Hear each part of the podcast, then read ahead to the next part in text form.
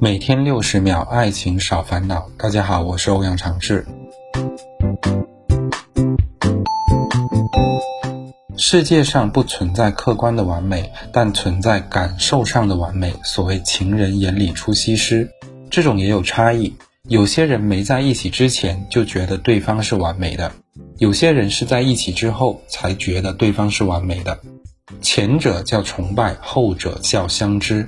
跟崇拜的人在一起会有风险，像学渣跟学霸、学生辅导员、下属与老板、粉丝和偶像这类剧情，悲剧居多，且悲剧的程度往往与崇拜的程度成正比。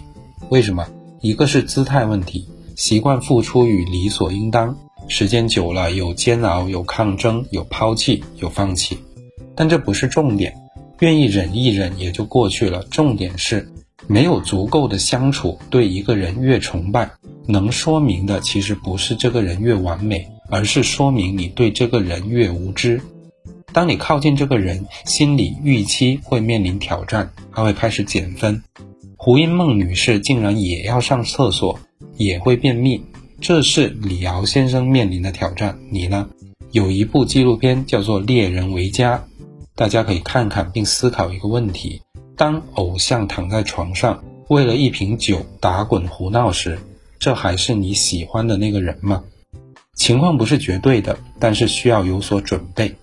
我支持勇敢追求幸福，但提倡理性看待喜欢。感谢您的收听，爱情六十秒，咱们下期见。